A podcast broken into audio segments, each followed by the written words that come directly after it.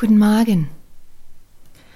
Immer dann, wenn es eng wird, wenn es schwierig wird, wenn es kompliziert wird, zeigt sich der wahre Charakter eines Menschen. Wie geht er mit einer Situation um? Bleibt er in der Liebe oder wechselt er zur Gier, zum Neid und zur Ungunst? Es ist einfach in der Liebe zu sein, wenn man so ziemlich alles hat, was man sich wünscht oder wenn man zumindest relativ sorgenfrei leben kann. Das heißt, du hast ein Dach über dem Kopf, dein Kühlschrank ist gefüllt und die Rechnungen sind bezahlt. Wenn aber Menschen ins Unglück stürzen, sieht die Sache recht schnell doch ganz anders aus. Denn dann macht sich Angst breit. Und wenn ein Mensch in der Angst ist, sucht er automatisch nach dem, was ihm Angst einflößt. Und am einfachsten findet man jemand im Außen, also einen Gegner. Ob das nun ein Mensch ist, ob das ein Umstand ist, ob das ein System ist, sei einfach mal dahingestellt. Die Angst ist ein schlechter Berater. Denn wenn ein Mensch in Angst ist, hat er ein sehr geringes kreatives Denkvermögen. Im Grunde geht es in der Angst nur um drei Dinge. Ich verharre, ich laufe weg oder ich greife an. Es bedarf eines starken Charakters, in der Liebe zu bleiben, wenn's brenzlig wird. Es bedarf eines starken Charakters, immer und immer wieder nach einem gnadevollen und würdevollen Weg zu suchen, statt draufzuhauen. Aber was machst du, wenn dein Stresslevel am Anschlag ist? Wenn du voller Angst bist? Wenn dich Wut zerfrisst? Wenn es dir emotional so schlecht geht, dass du an nichts anderes denken kannst als an das Schlimme, was dir gerade passiert ist und an diesen Menschen oder an diesen Umstand, der dafür gesorgt hat, dass es dir im Moment so schlecht geht. Was macht man da am besten? Eins weißt du sicherlich. Ein Gedanke sucht immer einen korrespondierenden Gedanken. Das heißt, wenn du nach einem Schuldigen suchst, wenn du jemand hast, den du anklagen kannst, suchst du automatisch nach Gründen, warum dieser Mensch oder diese Situation angeklagt werden soll. Es sind die Politiker, es ist der Staat, es sind die Banken, es sind die Lügner, es sind die Betrüger. Im Grunde ist es ein Fass ohne Boden und die Qual für dich kann wirklich unendlos sein. Was mache ich? Ich definiere das Problem. Zum Beispiel das, was ich jetzt im Moment als ungerecht empfinde. Dann überprüfe ich meine Gefühle und Emotionen. Welche Emotionen habe ich in diesem Zusammenhang?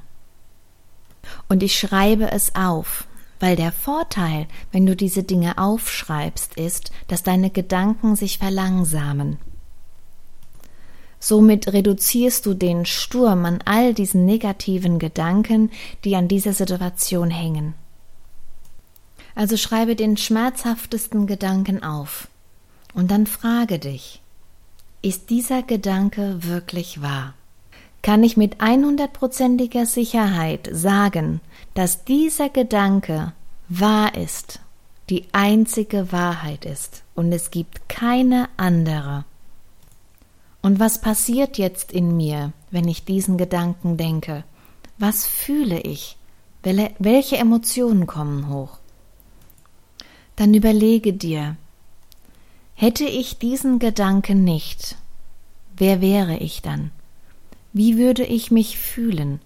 Wie würde ich denken und wie würde ich handeln? Und dann überlege dir, die Situation, die mit diesem Gedanken zusammenhängt, wie könnte diese Situation noch gesehen werden? Wie sieht sie ein Außenstehender? Wie sieht sie jeder einzelne Betroffene in dieser Situation? Durch diese Methode ermöglichst du dir, aus diesem Gedankenzirkus herauszukommen, der dir in diesem Moment das Leben versucht zur Hölle zu machen. In dem Moment, wo du deine Gedanken und die damit zusammenhängenden Gefühle und Emotionen in Frage stellst entwickelst du eine gedankliche Lücke. Wenn du jetzt ganz bewusst einen anderen Gedanken denkst, am besten einen, der dem ersten Gedanken entgegengesetzt ist, verschaffst du dir die kreative Freiheit, neu über deine Situation nachzudenken und eine Lösung zu finden, die für dich und für alle Beteiligten in Ordnung ist. Weißt du, in der Ruhe steckt die Kraft. Und auch hier bewahrheitet sich dieser Satz. Denn wenn der Gedankensturm nachlässt und du beginnst mehr in den Frieden zu gehen, kannst du wesentlich klarer denken. Und mit klaren Gedanken kann sich auch deine Liebe wieder ausbreiten. Jeder klare Gedanke nimmt dir mehr und mehr deine Angst. Wenn du dich nur für diesen einen Moment bremst, deinen Gedankensturm unter Kontrolle bringst, Ruhe einkehren lässt, um neu nachzudenken, hast du die Gelegenheit, aus der Freiheit zu schöpfen, die wir uns alle wünschen. Und in dieser Freiheit macht sich am besten die Liebe breit. Und die wollen wir alle, oder? Übrigens, friedvolle Lösungen zu suchen für einen Konflikt bedeutet nicht, dass du dich unterwirfst oder aufgibst. Ein friedvoller Weg bedeutet lediglich, in Liebe zu denken und zu handeln, würdevoll und mit Gnade zu handeln und zu entscheiden. Sei weise, richte jedes Denken und Handeln auf die Liebe aus. Dann wird das Ergebnis immer eins voller Liebe und friedvoll sein. Wahre Weisheit hat immer als Quelle die Liebe. In diesem Sinne wünsche ich dir einen liebevollen Tag. Tschüss.